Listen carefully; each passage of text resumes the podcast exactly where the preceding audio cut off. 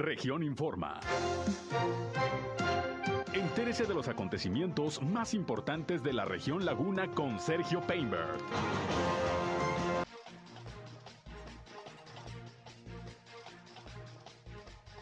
Anuncia nueva fase de vacunación en el estado de Durango. Se reúne el Consejo Lagunero de la Iniciativa Privada con el director de Urbanismo Municipal de Torreón. Ayer subieron las ventas de los restauranteros, reporta Canirac, hasta en un 100% en algunos negocios. Anuncian el Festival del Tamán y el Vino el próximo viernes en Parras de la Fuente, Coahuila. Va en aumento la ocupación hotelera en Torreón, según los reportes al mes de enero. Esto es algo de lo más importante, de lo más relevante que le tengo de noticias, de información aquí en esta segunda emisión de Región Informa. Gracias como siempre por acompañarnos, por estar eh, con nosotros a través de la señal del 103.5 de frecuencia modulada. Región Radio, una estación más del grupo Región, la Radio Grande de Coahuila. Yo soy Sergio Peinbert, usted ya me conoce, acompáñenos, vamos a la información. El clima.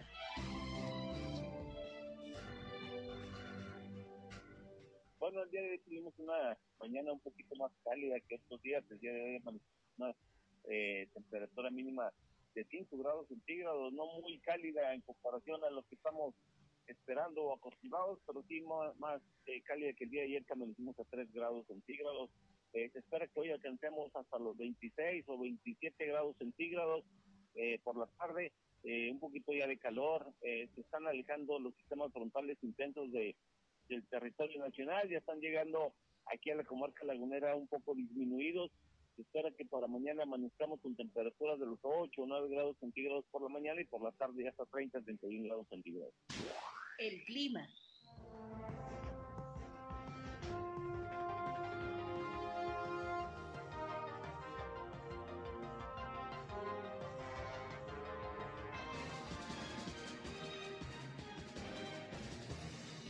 Bien, gracias a José Abad Calderón, como todos los días, que nos da el reporte de la situación climatológica. Está haciendo calorcito en estos momentos en la comarca lagunero y amaneció menos frío, 23 grados centígrados la temperatura y bueno, pues aquí estamos pendientes como siempre de las condiciones del clima. Parece que ya nos va a dejar descansar un poquito el frío.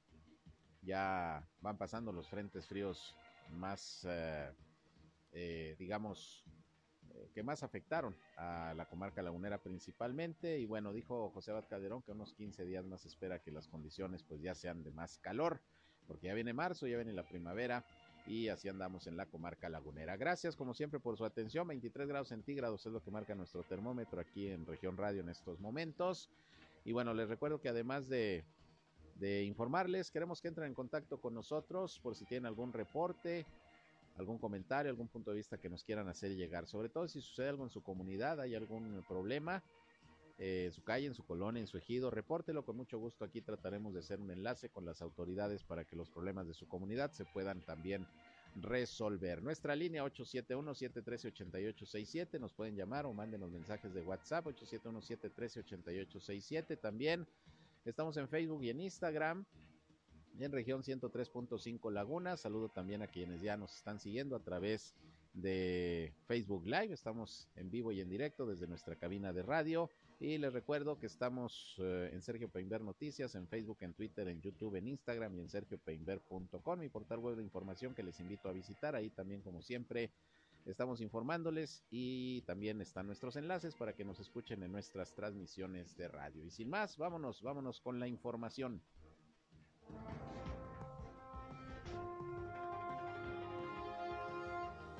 Bien, y ayer fue 14 de febrero, hubo festejos pues prácticamente todo el fin de semana y había expectativas del sector restaurantero de un incremento en las ventas y parece que les fue bastante bien. Tengo en la línea telefónica precisamente a Guillermo Martínez, presidente de la Canirac Laguna, a ver cómo estuvo este 14 de febrero. ¿Cómo estás, eh, Memo? Gusto en saludarte. ¿Qué tal, Sergio? Muy buenas tardes. Oye, pues platícanos cómo les fue este fin de semana. Ayer, 14 de febrero, tengo entendido que hubo buena recuperación. Sí, mira, la verdad, Sergio, que estamos muy contentos que, pues bueno, se, se vino ya el mes de febrero con mejores ventas que a diferencia de, enero. Y bueno, pues esto, pues el motivo obviamente son varios factores. Uno, pues es el, el festejo del Día del Amor y la Amistad que se llevó a cabo el día de ayer, pero como cayó en lunes, Sergio, también eso nos ayuda porque la gente empieza a festejarse desde el fin de semana, entonces eso nos vino ayudando. Y obviamente también el factor de que los contagios bajaron las últimas tres, cuatro semanas, también le dio confianza a la gente para salir a, festejar este día. Y otro otro motivo más que había también es lo que fue el, el juego del Supertazón que cada día tiene más aficionados y esto también genera la visita a los diferentes restaurantes. Entonces que creo que fue un fin de semana largo y bueno aunado que cayó en lunes pues eso nos, nos hace que la semana sea más productiva claro y creo que hasta un 100% de, de aumento en la afluencia tuvieron algunos restaurantes, ¿no? Y fíjate que hay varios restaurantes que por el tipo de servicio o el tipo de producto que manejan, se dobletea su venta, cuando menos el día de ayer así se presentó, y el fin de semana tuvimos aumentos desde el 30 hasta un 40, 45%, a diferencia de otros fines de, semana. Muy bien, pues enhorabuena y ojalá que pues así siga la recuperación también en el sector restaurantero. Que bueno, siguen organizando eventos ahí en la Cámara Nacional de la Industria Restaurantera, la Canirac, uno que viene en Parras el próximo viernes. Otra vez la Feria del Tamal y del Vino. A ver, platícanos cómo va a estar, eh, Guillermo. Sí, mira, la verdad que pues siempre nosotros de en el gremio Canirac siempre estamos buscando la manera de cómo resaltar o hacer ver la gastronomía que tenemos tanto en la región como en, como en todo México. Y bueno, así lo llevaremos a cabo nuestro segundo festival del tamal y del vino, que siempre, bueno, pues a lo mejor la gente se le hace algo extraño esta combinación, pero ya llevamos a cabo la primera edición en febrero del 2020, que alcanzamos todavía a hacerlo, pero ahora en el 2021 no lo pudimos hacer por obvias razones, y ahora en el 2022 ya lo podemos llevar a cabo nuestro segundo festival, y en la que vamos a tener a 15 equipos participando de diferentes, este, obviamente cada uno con su estilo de tamal, y van a participar en este segundo festival de van a participar también siete vinos artesanales originarios de ahí, de, de Parras de la Fuente. Entonces, estamos invitando a la gente de toda la comarca lagunera y del estado y de las diferentes partes de la República para que nos eh, visiten y que pasen esta tarde del viernes 18, que es el día del evento, viernes 18 de febrero, a partir de las 4 de la tarde, y también se conmemora el 424 aniversario de la ciudad de Parras, de la Fuente Coahuila. Oye, ¿y quién elabora los tamales? Eh, ¿Quiénes integran estos equipos? ¿Los restauranteros o quiénes? Mira, aquí es muy importante tu pregunta que me haces porque lo que queremos nosotros es precisamente el que destacar de nuestras cocineras, de nuestras tradiciones y lo que hacemos es nosotros como gremio de Canidad, gremio restaurantero, patrocinamos a 15 equipos, es decir, a 15 señoras o cocineras que quieran hacer su tamal, nosotros la patrocinamos, es, decir, un, un restaurante patrocina a una señora que sepa hacer tamales y ella compite y al mismo tiempo que compite puede llevarse un premio, pero también Sergio puede ir y después de la degustación, porque nosotros patrocinamos las degustaciones, después de la degustación, quien le guste de los visitantes, quien le guste algún tamal, la señora también va a llevar tamales para vender, para que tenga un ingreso extra al de, pues, de que ya se dé a conocer su tamal también, ¿verdad?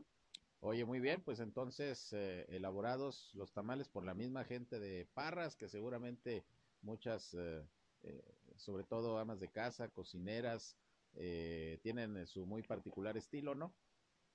Así es. La verdad es que, bueno, hay, ahí cada quien imprime su estilo de, pues en cuanto a sabor, color, y textura que también se van a calificar, pero creo que va a ser un evento que le va a gustar mucho a la gente, como te comento va a ser el segunda edición y ya la gente pues también ya tiene conocimiento de los que se hicieron la vez pasada mm. y pues ya están interesados en ir varios. ¿Y en qué lugar de Parras va a ser? Mira, la verdad que también eso es algo atractivo que lo hace porque va a ser al aire libre, va a ser en la calle que está donde está el la Plaza del Reloj, que es muy conocida, en la Madero, y, y en, la, en la que da con la presidencia de ahí de Parras. Entonces es una cuadra que se cierra, la calle se cierra, pero ahí hacemos todo. Va a haber también la presencia de artesanías de plata y va también arte urbano, va a una exposición de cuadros. Vamos a llevar varios atractivos que también lo hacen para que la gente se, que disfrute este evento.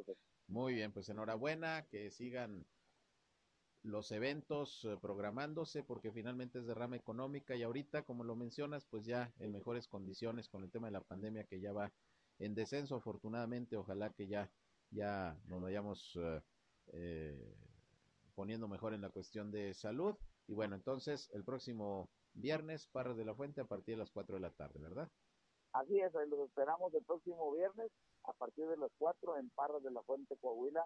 La gente puede acudir, les sirve de, ¿cómo se dice?, de, pasar un rato agradable, salir de la ciudad un rato y no estamos tan lejos, ¿no? Ahora, tiene un costo de recuperación eh, para, para los asistentes, ¿verdad?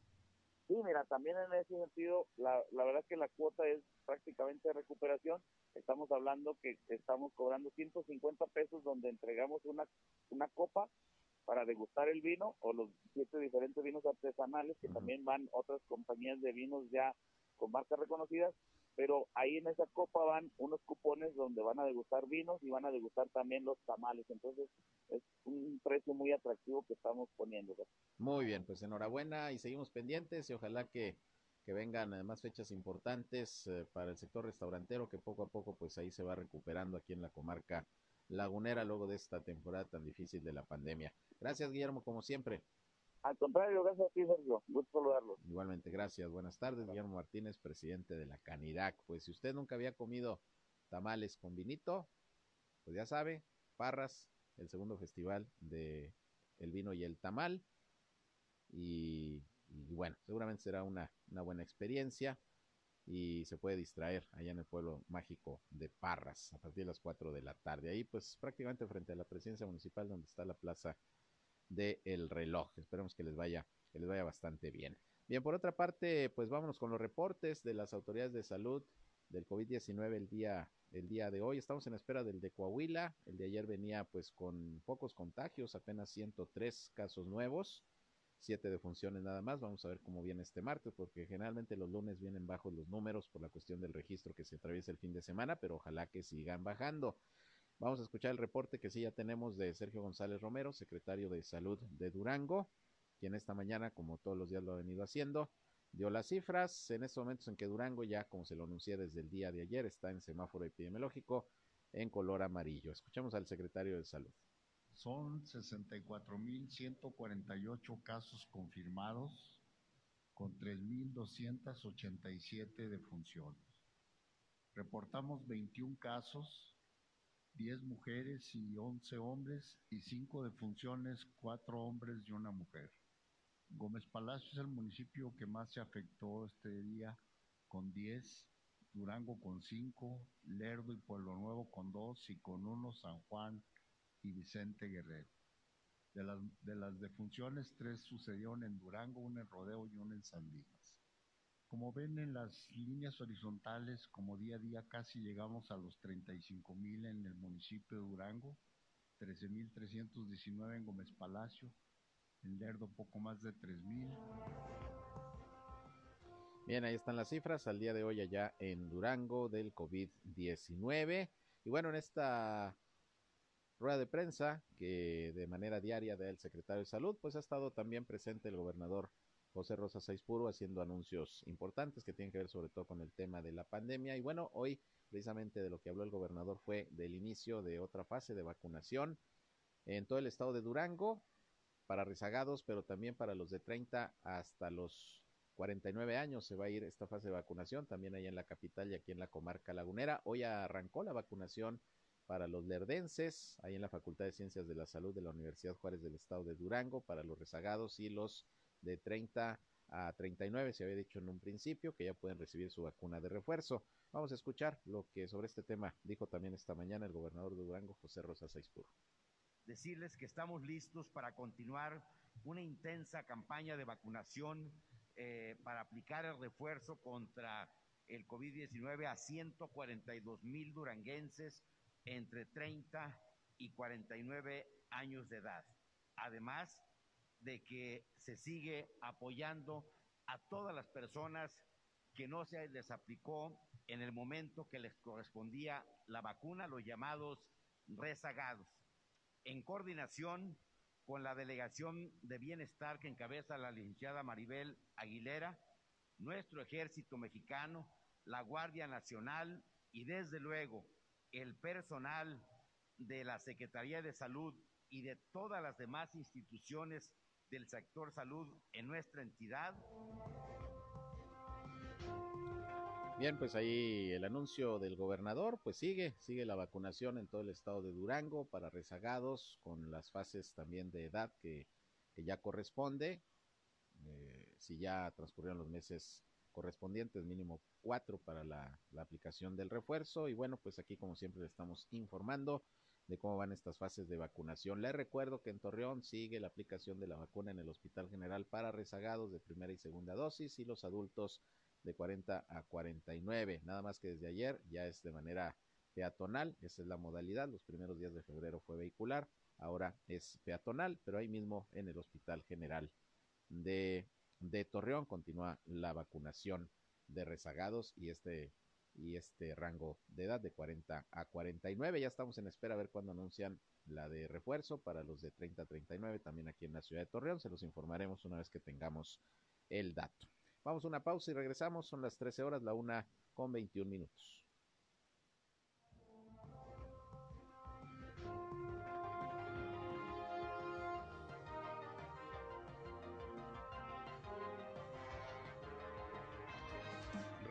Informa. Ya volvemos. Al aire, región 103.5. Continuamos en región Informa. Bien, regresamos, son las 13 horas, la una con 27 minutos, aquí recordando a Billy Joel, excelente cantante de este disco, que me acuerdo que yo lo compré, bueno, no era disco, era cassette, Glass Houses, se llamaba ese, ese disco de la melodía que estamos escuchando, muy bueno, de los mejores de, de Billy Joel, excelente, excelente selección aquí que nos pone nuestro compañero Rehan, como siempre, con excelente gusto musical. Vámonos con eh, más información. Fíjese que el día de hoy el gobernador de Coahuila, Miguel Ángel Riquelme Solís, dio a conocer que la obra del desnivel vehicular que se va a construir ahí en Villa Florida, ahí ya cerca del periférico de Torreón, donde siempre pues se hacen largas filas, es un problema vial ahí complicado, sobre todo en, horas pico. Bueno, no se va a ejecutar mediante el esquema financiero de asociación público-privada, como se había dicho en un principio. Eh, de manera que va a ser la construcción con recursos del gobierno. Así que los dos principales proyectos de obra pública para Torreón este año y el próximo, que son los dos últimos del gobernador Miguel Riquelme, estamos hablando este de Villa Florida y el sistema vial Cuatro Caminos, se van a mantener dentro del proyecto de obras del Estado con sus propios recursos. Esto lo comentó el gobernador el día de ayer, de hecho, al terminar la sesión del subcomité de salud, y bueno, pues ya no se utilizará el esquema de asociación público-privada, donde los empresarios también le meten lana a la obra pública, sino que, de acuerdo a lo que tienen previsto, pues será con recursos propios del gobierno del estado cómo se van a desarrollar estas dos obras, que por cierto ya surgió pues una cierta polémica, porque hoy en la mañana en la sesión del Consejo Lagunero de la Iniciativa Privada, que ahorita les voy a platicar qué se informó ahí y quiénes estuvieron presentes, eh, uno de los integrantes del consejo, eh, Rafael Saavedra, que es eh, representante de desarrollo de la laguna, es consejero de este organismo, dijo que el gobierno tiene planteado, en cuanto a la solución vial ahí en el crucero de Cuatro Caminos, hacer una joroba, un paso elevado en el bulevar Independencia. Sin embargo, lo que están proponiendo, sobre todo los de desarrollo de la laguna, es que sea mejor un paso a desnivel, es decir, un paso suprimido porque consideran que, bueno, eh, quita menos vista y es eh, quizá incluso eh, un poco menos complicado llevar a cabo la construcción de un, un, paso de esta naturaleza. Vamos a escuchar lo que precisamente comentó Rafael Saavedra sobre este proyecto de la solución vial que se pretende dar ahí al crucero de Cuatro Caminos, que, bueno, pues ahí ya difieren, digamos, las opiniones, porque el gobierno, repito, del Estado contempla un paso elevado y eh, algunos empresarios dicen que debería ser un paso deprimido, un paso a desnivel, como se le conoce también. Esto dijo Rafael Saavedra al, al respecto. Sí, es correcto. Nuestro organismo propuso que el proyecto ejecutivo que se tiene, que se, que se contemple el paso eh, deprimido eh, eh, por el Boulevard Independencia, no como lo tienen ahorita previsto, que va a ser un paso elevado tanto en Cuatro Caminos como en la Diagonal Reforma.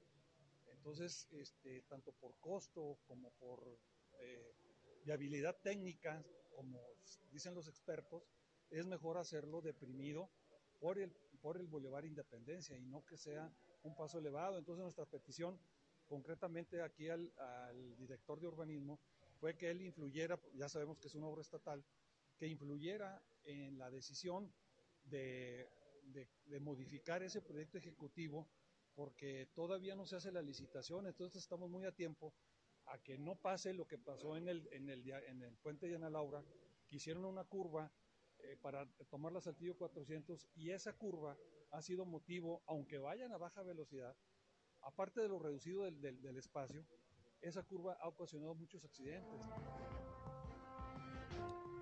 Bien, pues ahí está la opinión de este consejero de desarrollo de la laguna, que a través del Consejo Lagunero de la Iniciativa Privada dice a ver si hay posibilidades de que se piense mejor en este proyecto, que en vez de un paso elevado sea un paso deprimido, un paso a desnivel, y, a ver qué opinan en el gobierno del estado, que son los que traen precisamente este, este proyecto, como el de Villa Florida. Pero bueno, ya comienzan a surgir ahí algunas opiniones encontradas sobre cómo debe ser ahí la solución vial. Vamos a ver, vamos a ver qué, qué dicen sobre esto, sobre todo el área de obras públicas del estado o el propio gobernador sobre esta, sobre esta propuesta. Pero bueno, eh, el día de hoy le decía, hubo sesión del Consejo Lagunero de la Iniciativa Privada, donde precisamente este consejero de Desarrollo de la Laguna comentó sobre esto del paso elevado, ahí en Cuatro Caminos.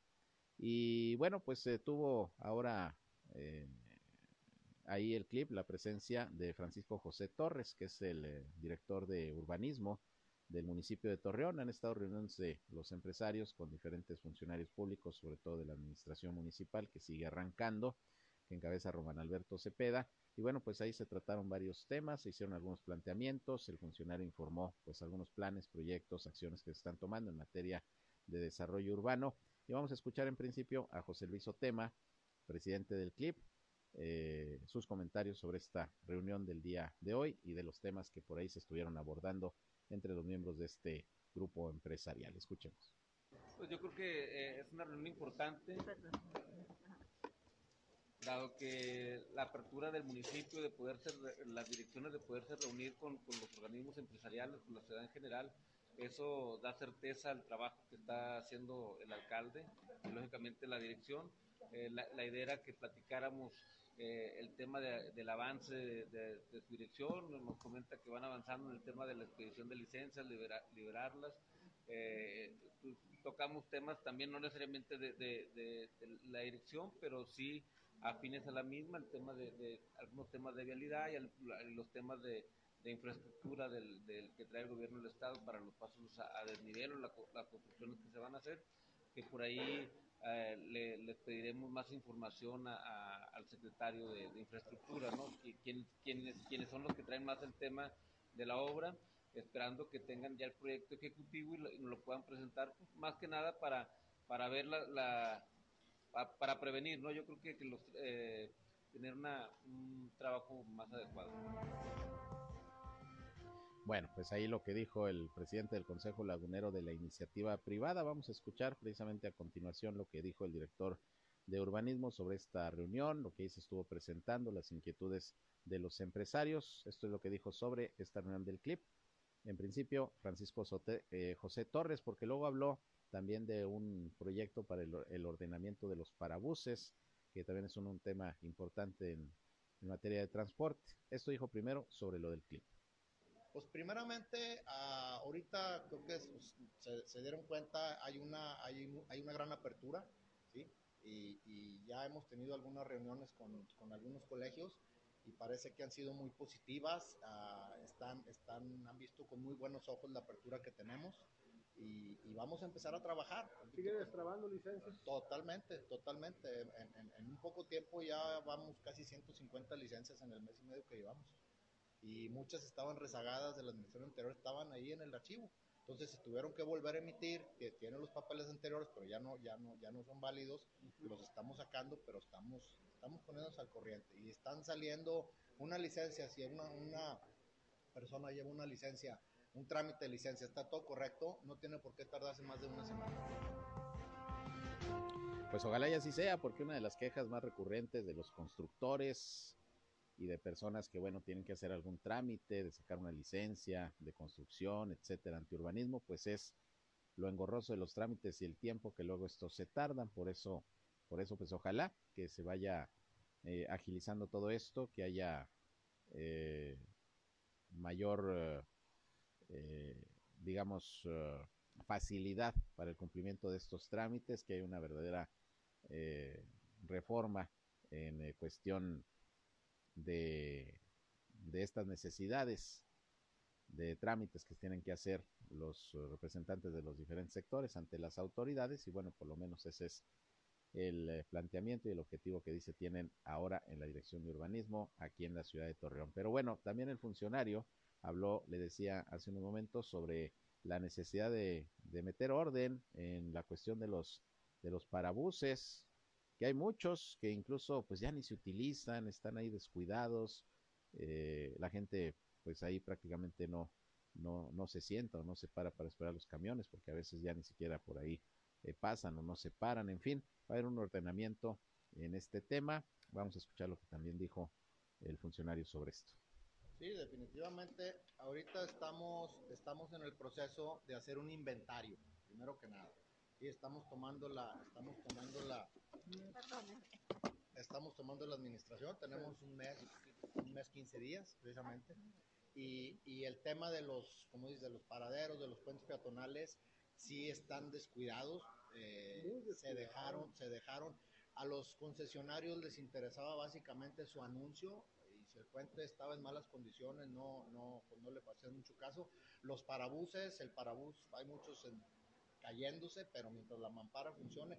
Ahora yo no entiendo, porque también incluso hay mamparas donde ponen ellos su anuncio que están rotos los vidrios y no lo reparan. Les vamos a tener que, les vamos a tener que apretar. ¿sí? Después de tener el inventario, ya quiero tenerlo en la mano. ¿Quién es quién? ¿De quiénes son estos? ¿De qué? y hacer un barrido. y el que no le interesa, tiene que ser, no podemos hacer distinción, sean de quien sean, porque...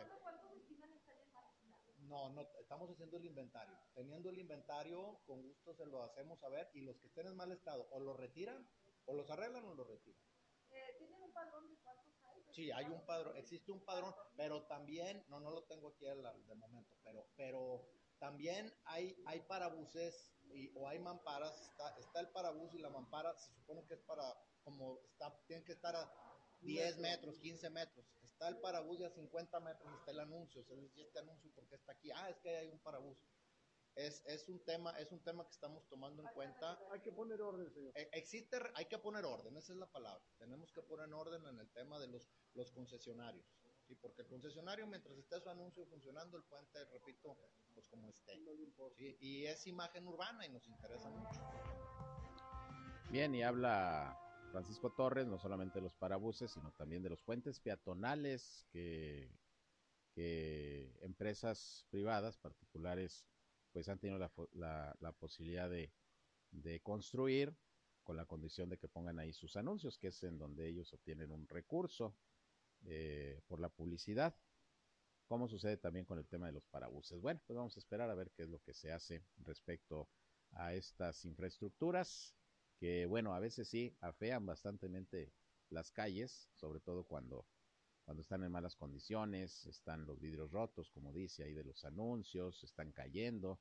Pues vamos a ver, vamos a ver cómo se ordena todo esto. Que por cierto, hablando de ordenamiento, fíjese que Jesús Manuel Villalobos, que es el titular de la subdirección regional de Transporte y Movilidad del Gobierno de Coahuila aquí en La Laguna, informó que las plataformas digitales para transporte como DIDE, Uber y en taxi ya cuentan con la autorización necesaria para poder brindar sus servicios de transporte en toda la entidad. Claro, siempre y cuando, dice, que sus operadores asociados cumplan con la totalidad de los trámites, registros y requisitos legales que se han establecido en el Estado.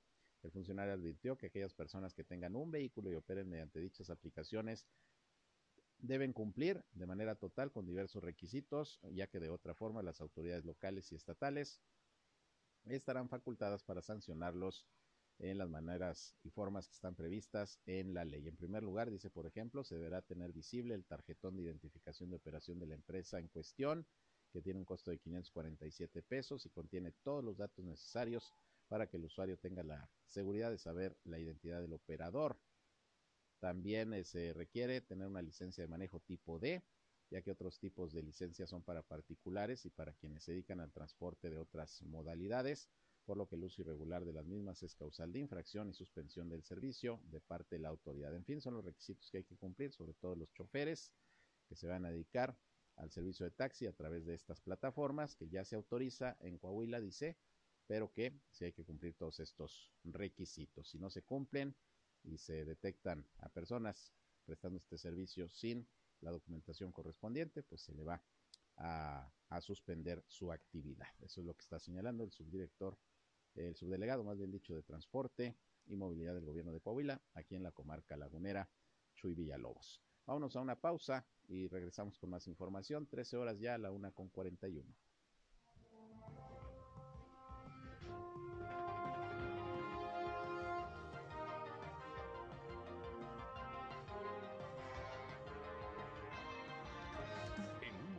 regresamos a Región Informa. Somos Región Radio 103.5. Regresamos a Región Informa.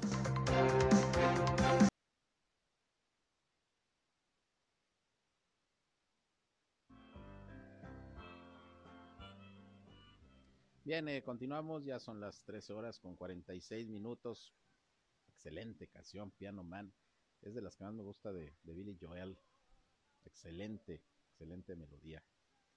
Y aquí pues la tenemos, aquí la tenemos como siempre, con buena música en este espacio, un ratito de música entre los cortes, pues para, para además de informarles, pues recordar buenas melodías allá, de las que me gustan, ochenteras, por allá, setenteras, ya Reyham sabe mis, mis gustos, que también te gustan, ¿no, Reyham? También eres, eres fan de esa música, yo lo sé setenteras, ochenteras, todavía noventeras en inglés. Bueno, eh, vámonos con más información. Déjeme decirle que hoy continúan las labores de limpieza eh, aquí en la ciudad de Torreón por la mañana y durante toda la semana va a ser igual en el periférico. En los carriles centrales por tramos van a estar las labores de limpieza todavía por parte del personal de la OLA, ahí con apoyo de servicios públicos y otras dependencias. Se está retirando escombro, basura, eh, se están pintando ahí pues las áreas que correspondan, los cordones en el periférico, pues para mejorar la imagen de esa importante vialidad. Y así va a estar toda la semana, ¿eh? hasta el viernes por lo menos todavía van a estar haciendo estas labores de limpieza, por lo que de 10 a 12 del mediodía toda la semana se van a cerrar los carriles centrales del periférico, como desde la semana pasada, en los tramos que se esté ejecutando la limpieza para que no se desespere y para que maneje con precaución. Hay que circular por los carriles laterales cuando de 10 a 12 durante dos horas se estén realizando estas actividades. Pero hablando de cuestiones de limpieza, eh, hubo varias quejas de vecinos y denuncias hacia el municipio por eh, la cantidad de basura y de escombro que se ha acumulado ya por el rumbo de los condominios Manhattan allá por el suroriente de la ciudad, muy famosos estos condominios. Y bueno, pues resulta que se han estado haciendo ya algunas actividades de limpieza por parte de la Dirección General de Servicios Públicos y también por personal de la OLA y promotora ambiental.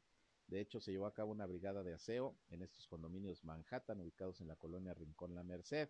Fernando Villarreal, que es el titular de servicios públicos, dijo que la intención pues es mejorar también la imagen urbana y otorgar una calidad de vida a los habitantes de ese sector, contando con espacios dignos y calles transitables. Y bueno, no sabe usted lo que han levantado ahí, lo que han recogido desde sillones, plástico, ropa, llantas, escombro, basura, animales muertos, en fin, todo esto ahí acumulado en buena parte de, ese sector de, de, la colonia Rincón La Merced, de los condominios Manhattan, y bueno, pues acudieron hoy una brigada de servicios públicos, la OLA y promotor ambiental, a levantar toda, toda esa basura, que bueno, la verdad de las cosas es que también eh, muchas personas por ahí no tienen conciencia y donde, donde pueden, tiran la basura y todo lo que ya les comenté que ahí se encontró. Entonces, pues hay que también ser más limpiecitos, la verdad, ya lo hemos dicho, una ciudad eh, limpia no es la que más se barre, sino la que menos se ensucia y ahí todos debemos de colaborar. Por otra parte, la Dirección de Desarrollo Social aquí en Torreón informó que todos los jueves, eh, de manera permanente, se va a estar atendiendo en el área de psicología a las personas que así lo soliciten. Nada más hay que acudir ahí al Boulevard Revolución, esquina con Colón, en horario de 10 de la mañana a 2 de la tarde.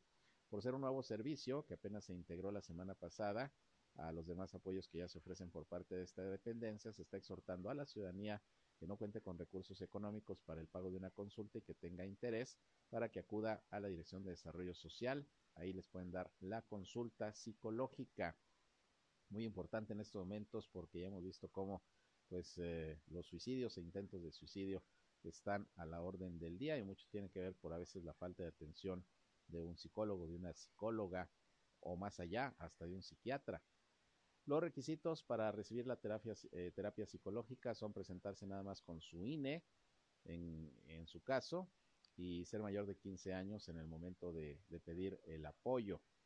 Eh, con estas acciones, bueno, lo que se pretende fomentar es el cuidado de la salud mental y el bienestar emocional como parte integral del cuidado de cada persona. Así que, pues eh, ahí en la Dirección de Desarrollo Social van a estar dando consultas psicológicas. También las están dando, hay un departamento especializado ahí en el eh, en la Dirección de Salud, lo que era el Hospital General de Torreón Municipal, bueno, pues ahí en la Dirección de Salud, que está en ese punto, ahí por la, por la Ocampo, entre las calles 11 y 12, ahí también se están dando consultas en materia de, de psicología, pues para quienes así, así lo requieran.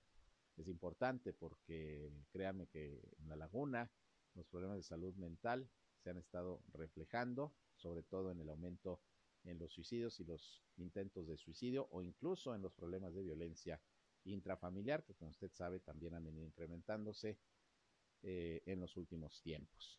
Bien, también por esta eh, parte de la información municipal, hoy sesionó nuevamente la Comisión de Hacienda, Patrimonio y Cuenta Pública del Cabildo, con eh, la Comisión de Seguridad Pública también, y fíjese que se aprobó por unanimidad la solicitud de dar continuidad al otorgamiento de sueldo a las viudas, viudos y familiares de elementos de la Dirección de Seguridad Pública Municipal caídos o desaparecidos en cumplimiento de su deber. Un apoyo sin duda importante que se va a continuar en esta administración, por lo menos este año. El presidente de la Comisión de, de Hacienda, Jorge, eh, Luis Jorge Cuerda, resaltó que en la primera sesión en conjunto se aprobaron 23 expedientes, de ellos 15 a viudas, un viudo y una madre eh, algunos en concubinato y otros en unión libre, pero que van a recibir o han recibido el apoyo de, de la administración municipal recibiendo el sueldo de sus familiares caídos en el cumplimiento de su deber.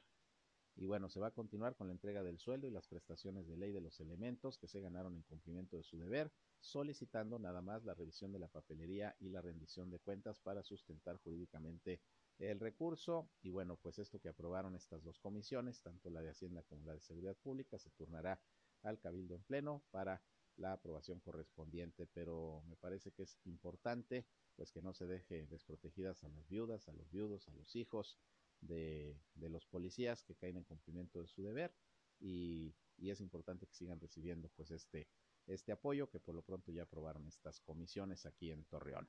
Por otra parte, pues hubo otra manifestación allá en Gómez Palacio por parte de maestros. Ahora se trata de maestros de telesecundarias de la Laguna de Durango que pues eh, se manifestaron y prácticamente tomaron las instalaciones ahí de la Coordinación Regional de Telesecundarias para exigir el pago de acuerdo a lo establecido con el contrato colectivo de trabajo. Mire, hablando de sueldos, el grupo estaba conformado por lo menos por 50 maestros que se plantaron ahí en estas oficinas que están ubicadas sobre la avenida Hidalgo y calle Felipe Ángeles de Gómez Palacio, en donde dijeron que bueno, iban a estar hasta que sean atendidos por la autoridad estatal, que es la que corresponde.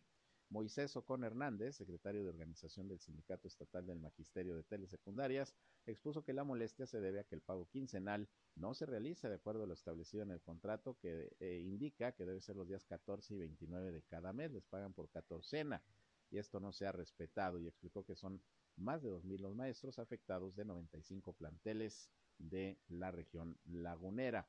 Y bueno, pues eh, al llevarse a cabo esta movilización, pues no están dando clases los maestros y son alrededor de 4.000 los alumnos afectados con la suspensión de actividades, pero bueno, pues otra manifestación de maestros allá en la laguna de Durango por el tema de sus sueldos, de sus salarios y prestaciones. Esperemos que haya una pronta solución por parte de las autoridades, en este caso estatales, eh, que son las que pues tienen que atender este tipo de asuntos con el sector magisterial. Bien, pues así las cosas hasta este momento en la comarca lagunera de Coahuila y de Durango. Les agradezco el favor de su atención. Llegamos al final de este espacio noticioso y les recuerdo que a las 19 horas estamos en nuestra tercera emisión donde ya les tengo el resumen de todo el día, de lo más importante que ha ocurrido sobre todo aquí en nuestra región, en Coahuila y en Durango a través del 103.5 de frecuencia modulada Región Radio, una estación más del grupo Región, la Radio Grande de Coahuila. Le agradezco como siempre su atención. Yo soy Sergio Peinberto, usted ya me conoce. Se quedan con mi compañero Reyham, que sigue con buena música en un ratito con su programa eh, que nos ayuda, nos ayuda siempre a seguirla pasando de lo mejor. Más y vamos a comer, mire, qué mejor que escuchar a, a Reyham con, con buena música. Para trapear, ¿verdad? Aunque Rey, ahorita esas horas como que ya no sé, ya, como que es muy tarde para la trapeada, pero no falta, no falta quien ande por ahí trapeando a estas horas de cualquier manera. Así que gracias, a las 19 horas estoy nuevamente con ustedes, faltan cuatro minutos para las 2 de la tarde, si van a comer, buen provecho.